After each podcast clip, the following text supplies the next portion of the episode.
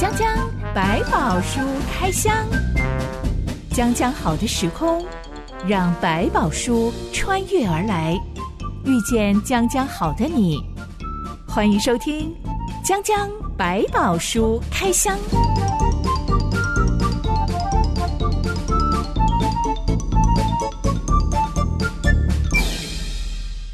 宝书里有白宝，让知心和下凡哥为你开箱来挖宝。Hello，我是知心。Hello，下凡哥。听基督徒分享自己跟上帝之间的点滴经过的时候，有时候知心我会听到一种无意识带过的话，不是重点，嗯、但是我听到的时候都会。心里一惊啊！真的有这种事吗？我听到的那种话就是哦，感谢上帝让我得到癌症，我的人生才能够有一个转弯。哇哦！呃，或者是啊，上帝就是让我没有考上那间学校嘛，所以我才能够认识你们这一群好朋友。嗯哼，哎，还有一些是。可能比较负面的，uh huh. 上帝就是让我生在这种糟糕的家庭里面，所以呢，因为我妈怀我的时候就吸毒，所以我天生大脑就有问题，我每年都要不停的、不停的看医生。哇哦很衰。嗯，对，这个真是很有趣的事情哦。我 会立刻冒出一个问号：嗯，将上帝真的有让你遭遇那些遭遇吗？那些遭遇真的是出于上帝丢给你的吗？赐给你的吗？我觉得应该是。不好的东西不能说哦，那就是魔鬼造成的结果。我觉得不要这样去讲。我只是相信说，上帝对我们的计划不是一种我们认为说好就把一切好就丢在你身上，而是让你生命可以透过一些我们看来不怎么好的东西，去长出好的东西。因为在当中，你决定了信靠上帝。所有自然而然发生的事，嗯、或者是被人认为是一场意外的，嗯、都是出于上帝的安排。当然，其中也有一些可能因为你做的某些行为的决定造成的结果，比如说我没有考到那个学校，有一种状况可能是我根本就没有好好读书，我凭什么考到那个学校？这根本就是问题，所以它是结果。但是也有可能是说我真的很努力了，可是突然那一天考试前我突然生病，忘光了，考得很不好。另外一个学校，你可以说哇，我怎么那么衰？上帝，你就在我最准备好的那个课夺去了我一切要对，可能上帝真的夺去，他觉得你去这个学校更好。但这过程当中有一个很大的关键点，同样事情发生了，在发生之后，你的决定是我信靠神，还是我决定算了，你不爱我，我也不要爱你了。这两者是不同的决定，也要面对不同的发展的过程。如果我相信所有的事情都不是偶然发生的，嗯、不是随机发生的，是这些都是出于上帝的安排，那么我就很难避免不去跟上帝吵架。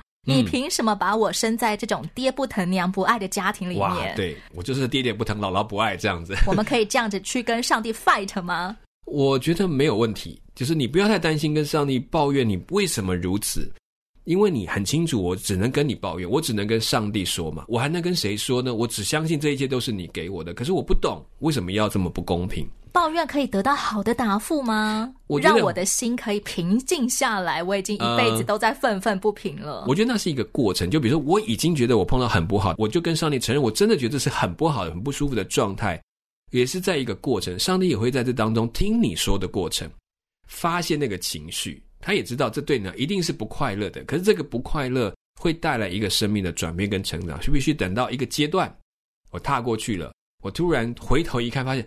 哇，还好我走了这条路。原来他正在医治，或者是改变我过去里面有一些我没有办法承受的东西，或者透过那个环境里面培养了我一个我能够去面对逆境的能力。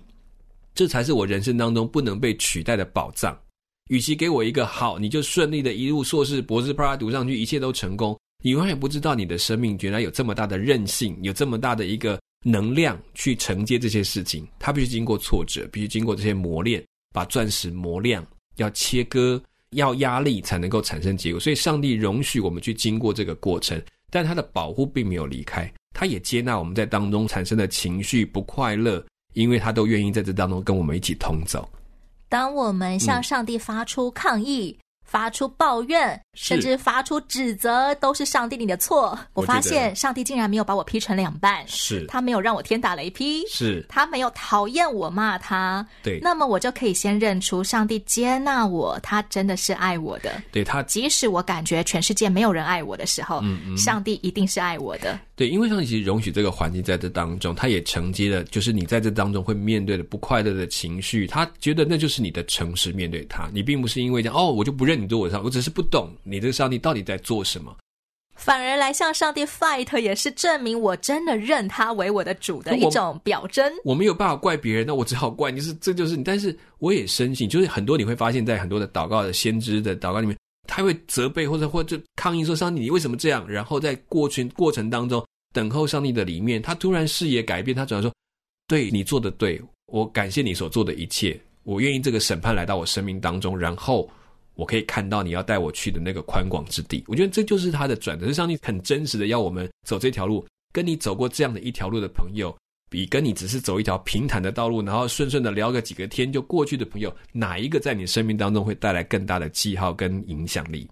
白宝书里多的是大灾问，我问上帝，但是我好像没有得到答案，但是我从另外一个角度。我得到了平安，嗯，那么我就越过了这些大灾问了。对，甚至你会发现，原来我的上帝是跟我同走高山低谷，不是只有在好的地方看见他，是连我在不好的时候，他也跟我走在一起。他跟你建立的真实的故事，所以你跟你的上帝不只是一个哦，你是我的上帝，我崇拜你就够，而是不，这个上帝是跟我同走的上帝，是我在好的、坏的、糟糕的、顺利的，他都陪着我走完。这个朋友值得吧？那当上帝看着地球上这么多邪恶的事情发生，嗯、而他还容许我们被这些邪恶的事情伤害的时候，嗯，他想着的是，像我们小时候会背的一种古文，孟子说：“天将降大任于斯人也，必先苦其心志，劳其筋骨，饿其体肤，空乏其身，行拂乱其所为，所以动心忍性。”增益其所不能。哦，你会背，也就是说啊，当初考大学时候国文顶标呢，厉害厉害厉害！是上帝在允许我们遭受这些灾难的时候，是为了要锻炼我们，增进某些能力吗？你有一个概念要在当中，就是你先相信有这个天在，才有意义。就是我真的相信，我要面对这些东西呢，不是偶然的，那个是有一个预备的安排的。而这件事，我相信有那个天，就像我们相信有这个上帝。他是爱我的，我先相信你是个上帝爱我的人，所以他不会无缘无故把我丢在这个环境。而且我也要相信的是，他既然爱我，我在受苦的时候，他难道不难过吗？我想知道，上帝，你到底在算我什么？嗯、对，就是说，当你知道我，我被你算计了，对，我被你算计，可是我知道你是爱我的，所以我在痛苦的时候，你一定更痛苦；我在骂你的时候，我在跟你 fighting 的时候，你一定不开心。但是你为什么要忍住那个痛，陪我走这条路，让我走这个过程？我才能够真正做到那个动心忍性，我才能够在当中学习到增益其所不能，我才能够观察得到哦，原来我走过这一段，我跟过去不一样，我成熟了，我老练了，我才会回头来感说啊，感谢上天，你这样爱我，让我走过这一段别人没有办法走过的路。所以，上帝看着我们遭遇这些事，嗯，他真的是太看得起我们，所以要来磨练我们吗？嗯，我相信这当中有他的美意，只是。这个过程里面，我没有办法替每个人定断。我在这过程当中，我相信上帝没有离开，他只是在这过程当中要陪我们走一段路，不见得那么容易，不见得这么轻松。但是，我们不见得明白上帝每一次在打什么主意，在不同的人身上他在想什么。但我们确定，他真的是爱我们每一个人，而且他很，而且他不会讲风凉话，他不会袖手不管。对，他真的陪我们走这些高低起伏的道路。嗯，他也明白，就像我们在在那个过程，no pain no gain，我没有经过一番付出，我没有办法真正学习到一个东西。他知道，所以他必须拽着他的手，忍住说，让你去碰一碰。但是目的是最后把这个能力放在我们身上。今天的江江百宝书开箱要来开箱两个女人间的斗争，嗯，她们两个都觉得自己好苦啊，啊，真是苦命人。这段故事记载在创世纪第十六到十七章。打开你的百宝书，我们来挖宝。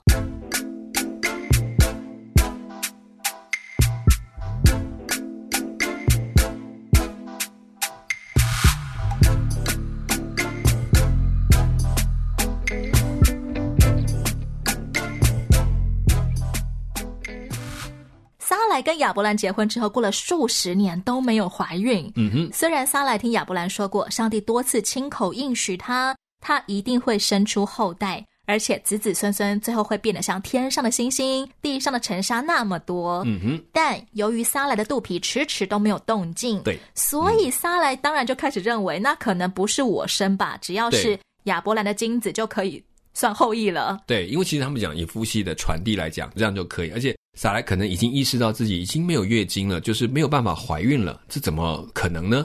哦，现实挑战很正常，会这样子想啊。对，因为好像也印证给他答案了嘛，他的月经已经停了，所以应该是没机会了，应该不是指他，所以他可能也就就回应了，做这样的一个决定。萨莱她自己跑去建议老公说：“撒莱她自己跑去建议老公说，上帝使我不能生育，嗯，求你和我的使女夏甲同房，或许我就可以因她得孩子了。”嗯，亚伯兰就这样乖乖听了撒莱的话。哎，这么快就达成了纳妾协议，这两个人的思路是不是漏了什么东西啊？我觉得撒莱的月经停掉了这件事情，就让他认为是一个记号。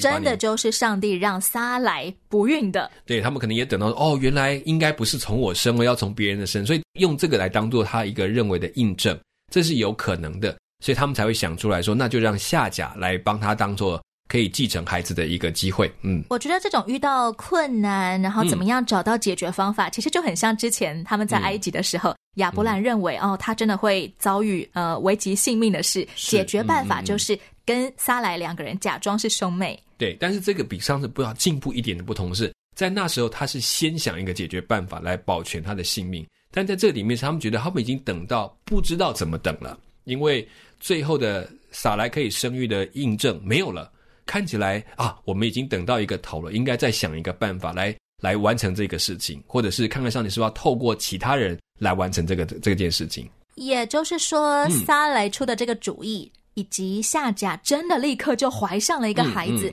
这不算是闯了一个大祸吗？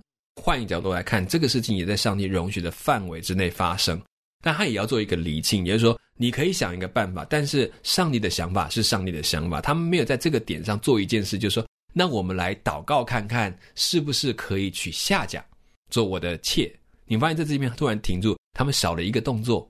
既然上帝你答应我们俩后代会像星星那么多，子子孙孙好多啊，那么。嗯你可不可以告诉我，我现在该怎么做？嗯，或者说我们现在有个想法，因为反正按照习俗来讲，我们其他的妾啊，这些都可以帮我生小孩，可不可以用这个方式？或者就是由他们，我才能够生很多嘛？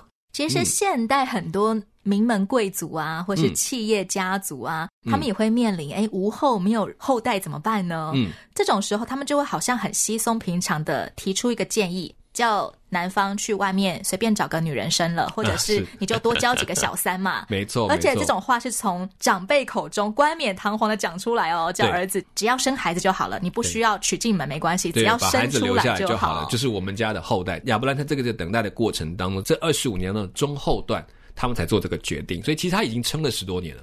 那他在这个点上，因为也看到撒莱的月经停，所以他才会，撒莱也觉得，那上帝都让我月经停，那大概就不是我的。小孩，所以他们就很快的做了另外一个决定，跟大家一样的做法，是我娶一个妾，也是一个解决办法。嗯、还有一种比较科技的做法，就是啊、嗯呃，现代人发现，哦，嗯、我的可能月经快要停了，那么我先去冻卵，嗯啊，或者是我去精子银行，然后反正我也不需要结婚，我配出一个小孩就好了。对，没错。嗯，夏凡哥，你怎么看现代人在面临无后的时候所采取的解决办法？我觉得这是科技的帮忙，就是我们可以现在有用科技的方式，可以帮你最好的卵，因为女孩子的排卵，她的她的越早期的卵可能是越健康的，越到高龄的时候卵可能越不好，所以他们就会先把好的卵先冻结起来，这是一个科技的帮忙，这也没有什么好跟坏的问题，毕竟这件事情是在现在科技可进行的。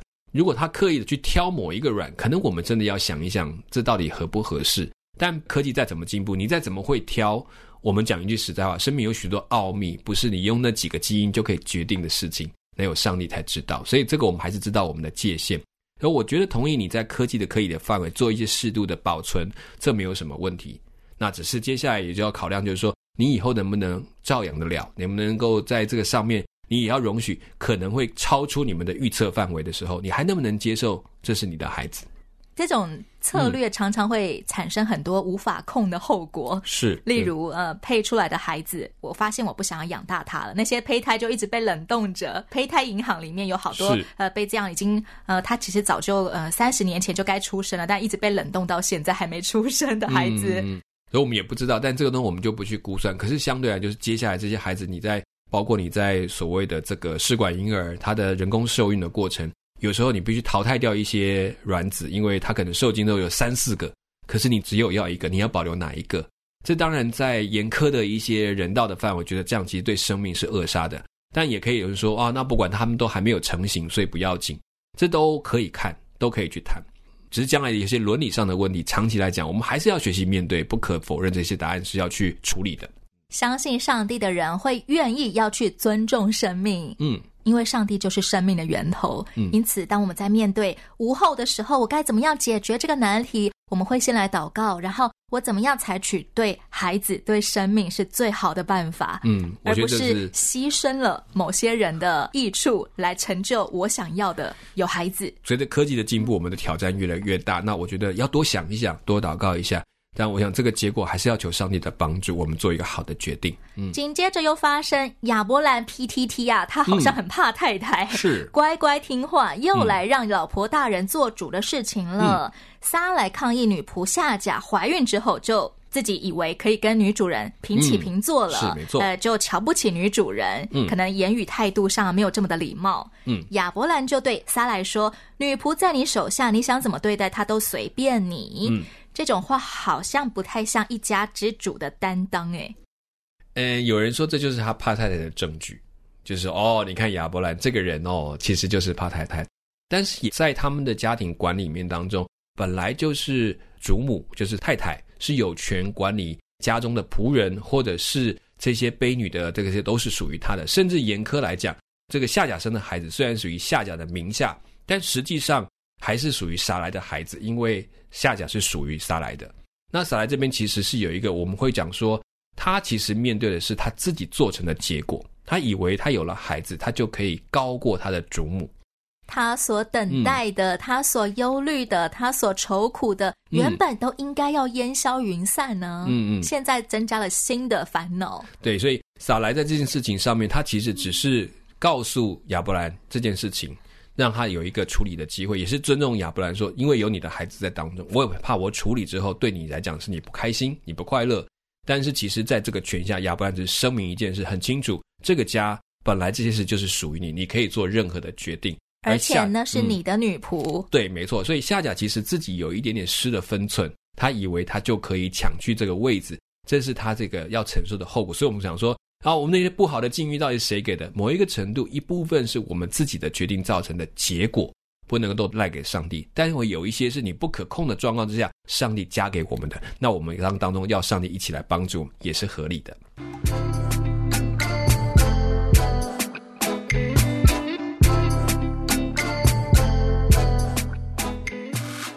撒莱觉得她自己好苦啊，但当初就是她把夏甲送给她老公的。是的，没错。嗯、而现在夏甲也觉得我好苦啊，但夏甲很苦，是因为你对你的女主人态度不好，对对，所以你就被虐待了。嗯。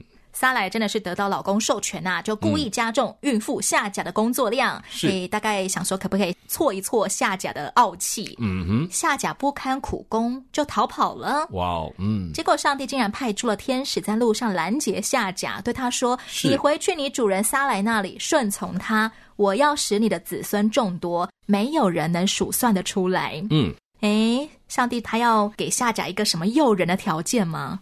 其实我觉得这个东西是给他一个安慰，就让他知道说，夏甲，你弄清楚你是你的祖母的婢女，你所生的孩子，你放心，我不会亏待他。但是你要做你当做的事，你要回去顺从你的祖母。这件事情其实就在帮助夏甲厘清他应该做的事情。他也做了一个悔改的动作，而且上帝也保证，在这个苦待的过程当中，你的孩子不会只是你的孩子，上帝也为他负责，因为你也为这个一家传承了一个家业。上帝预告夏甲他会生下一个儿子，名字上帝取好了，叫以实玛利。是，上帝说他为人必像野驴，他的手要攻打人，人的手也要攻打他，他必住在众兄弟的东边。嗯，这段话显出以实玛利不是什么好人哎，他的后代还会动不动就要发动战争，彼此打来打去的。嗯哼，上帝早就已经预见到这种未来，还要帮助夏甲把以实玛利生下来，还要好好养育他长大吗？日后他们就产生了很多互相战争的国家哈。嗯，我想是因为我们先对战争先设定这是一个坏事啊，这个打仗是坏的、不好的。但是对那个时代来讲，这些可能是表示他是一个强壮的人。他有力量可以保卫他的产业，强盛的部族。对，所以他不是说哦，我就是没事要去打人，而是他知道一件事：如果人打他，他也可以打得了人家，没有人可以轻易动摇他。所以他在保证你的子孙不是微弱的一群，是一群有权力、有力量的，是可以在那里站得住脚的一群人，不是我们现在以为的野蛮人、嗯、文明未开化的那种。是，就是说，就就人家看到他一种哇，这个人可能不好惹，他可不是给你轻易欺负的人。天使对夏甲讲了一句很重要的话。耶和华听见了你的苦情。嗯，以实玛利这个名字就是上帝听见的意思。嗯、其实夏甲根本就没有要向任何人求救，他当然也没有祷告求上天来帮助我啊。嗯、上帝却自己听见了夏甲好悲苦啊，就出手救他。嗯，这带给我们今天许多可能也是正在默默的受苦，而且不敢告诉任何人，因为讲了也没人会懂。嗯，带给这样的人什么样的启示呢？我觉得人在听别人的痛苦的时候，有些东西是没有办法意会的，好，没有办法理解的。比如说夏甲这里面的苦情是蛮特别，就是他确实受苦，但是也不可否认，你好像有一点点拿翘了。但是撒莱可能加的苦超过了这个应该承受的量，所以他就变得很辛苦。可是你就是婢女，你自己要去挑战你的主母，你要负这个责任，你活该，等等等。可他觉得我该，可是我不应该受这么大的苦啊。所以其实他让他知道是，即便你还没有说出来，在这个家里面的这位上帝已经听见了他。其实这件事情让我觉得好玩，是因为上帝不是只顾着那一个所谓的后裔，他还包括这一家的人都要认识这位亚伯兰所认识的上帝，变得很重。所以夏甲成为一个契机，开始原来包括我这样的婢女，也是这个上帝所在乎的。像夏甲这样子的存在，就算是我们现在哦。大家也应该也都会瞧不起他，那明明就是你自找的。嗯、你活该！你当初人家给你机会，你还不听话。对对？而且，如果夏甲去向他的同侪抱怨的话，同侪会更加讨厌他。嗯、你都已经怀了孩子，你还想怎样？你还想抱怨？对，所以他回来听从这个话，就像我们讲，他悔改了他一部分，但剩下的交给上帝来处理。他上帝让他抱着希望去忍耐，等候后面的事情发生。上帝却不会想要来教训一下、嗯、或者念一下像夏甲这样子的人。嗯，上帝就是直接帮助。助他是，其实我不认为夏甲不知道，这也就是他的苦情难以启齿很重要的原因。他去跟谁抱怨呢？他只是个悲女，他讲什么人家都不会听。亚伯拉已经授权撒莱说，你可以随便的待他，所以撒莱就尽量的去，可能是虐待他，或者是加重他的工作。而夏甲变得是哑口无言，我活该，我就是要在这里承受这个痛苦。但是我觉得我真的只能这么苦吗？我帮我的主人预备了一个孩子，难道就这样没有了吗？所以。所以这过程当中，我觉得他会变得在只有在上帝面前，上帝已经明白，告诉我，我知道你的苦情，以致他也接纳了你确实受了超过的苦。但我也告诉你，你回去顺从你的主母，回去顺从撒来，不会又继续被虐待吗？嗯，所以这点就表示他对上帝的信心，说：“哦，我相信你的话，你既然这样说了，我就照这样真的回去做。”所以他才能够，我信你担保我回去之后的命运。嗯，或者我受，我已经知道我的苦不是我白受的。有上帝知道我在受苦，你就知道我们有时候受苦。当有人能够理解我的苦的时候，我们有时候那个苦好像没有这么苦了。就是哦，我觉得我被了解、被接纳了。其实这一点是上帝的回应，让他知道说，你不要被你的苦给捆绑了。你的苦我懂，我会听在我的心里面，所以你就去面对吧。如果有上帝当我后面的帮手，你的苦我听到了，他欺负你，欺负了我，哇，你就会发现哦，那原来好，我就可以安心去面对这个苦，因为。有上帝知道，我们常常会建议那些还不认识耶稣的人啊，嗯、你遇到困难，你可以祷告啊，是。你就会经历到上帝对你的帮助。嗯，但是这个下甲他根本就没有呼求任何人、任何神的帮助，嗯、他就这么样捡到一个好幸运啊！实上帝来救他也，你不觉得其实上帝很多是主动去贴近那些人？其实不是的，我们去认识是上帝先来找我们，所以我们常常以为说啊，我们是来选择上帝。可是你回头想想，在那过程当中，是不是有人被派来找你说，你可不可以知道这个上帝？你想不想认识这位神？下甲就好像是这样，没有人还告诉他，但是上帝自己来找他说，我听见了，在这个家族里面，你不是被这个上帝排在外面的，你也是我所在意的。这就是上帝跟人之间的关系。对，有这么多人，就算没有听过耶稣的名字，嗯、但是上帝却是主动积极的在寻找每一个人。是，嗯。夏甲从此就称那对他说话的耶和华为看顾人的上帝。对，嗯、这种戏剧化的转折，其实很多基督徒也是呃正在逃避什么的时候，嗯、在那样的光景当中遇见上帝，像是被倒债呀、啊，嗯、呃，被欺骗啊，被霸凌啊，被劈腿啊。嗯，夏凡哥，你觉得是什么关键让有些人他们在最不幸的光景当中遇见了好幸运的上帝？我觉得其实下甲这个名字就帮助我们去重新看当时的神明的世界里面，一个对上帝的称呼叫做看顾人的上帝，也就是在那个时代的环境呢，他们对神明的看法很单纯，就是神明是要被讨好、被照顾的，高高在上的。对，我的苦，其实他不会理我，除非我能够给他更多的供应或者是回馈。所以在这里面，他突然发现，原来我认识的这个上帝是看顾人的神，其实也就是让我们今天可以印证到，就是说我们的神不是用一种。我能够给他多少，才决定你能够照顾我多少，而是他一直在我们当中去寻找那受苦的人，他正在照顾这些人，所以他其实主动亲近在我们当中。所以当我们碰到这些苦境的时候，其实上帝并不是远离的，说：“哎呀，你这是在人的当中 Q 感啊，就是去边边的，在尾巴的人不需要来找你，他反而是刻意的去靠近这些在痛苦当中的人。这是我们不一样的上帝。所以在那个时间点。”有时候反而是让我们心打开，说我真的无力了，我也许才看到这位上帝。每一个人，当我们回过头来思想我们的一生，我们一定都会或多或少有一些觉得自己很苦的时候。嗯，嗯，不管是自找的，还是偶然遇到的，嗯、就是别人来弄我的。嗯，嗯，这些在觉得自己很苦的里面，我们都可以用下甲给上帝取的名字。来重新定义，上帝都看见了，而且上帝愿意照顾我。对，有时候即使我没有求救，即使我没有寻求他，是上帝仍然乐意向我伸手。对，你会记到那个亚伯兰在定立约那个大黑暗，其实就是当你什么都看不见的时候，你才看到上帝的光。因为我没有被挡住，我过去用什么东西挡在我，哦，有这个我就开心了，有这个我就幸福了。可是其实忘记后面赐予这一切的是上帝。有的时候我们觉得那都是上帝让我很黑暗的，就像撒来说，就是上帝让我不孕的。对，有都是你造成的。可是当这些东西被发现自己的无助无力的时候，我就拿掉这些我原来依靠的东西，才发现哦，原来后面是上帝，原来他才是我真正应该依靠的源头。有时候是在这种情况之下，我才认清楚，我其实过去靠的是太多这种情感的依附，别人的帮忙，都把它当成像上帝一样的重要，就忘记真正重要其实是上帝。有时候上帝是要让我们在这个境况。去思考我们真正依靠的到底是什么？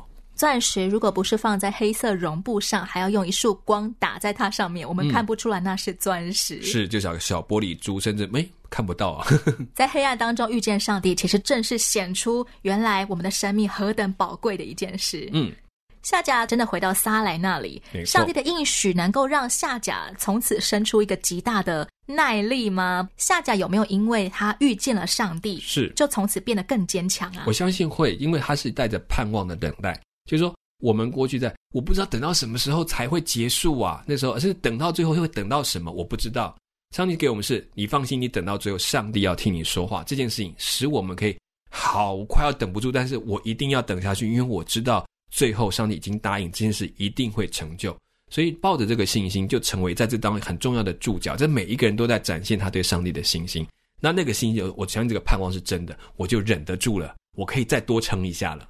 遇见上帝前，我知道我是 nobody。遇见上帝之后，我仍然是 nobody，但我知道我是一个上帝纪念的 nobody。嗯，这就使得我从此之后看自己、看这个世界眼光完全不同了。对，我可以有盼望，嗯、我可以有信心来走人生的每一步。对，因为你在上帝就成为了 somebody。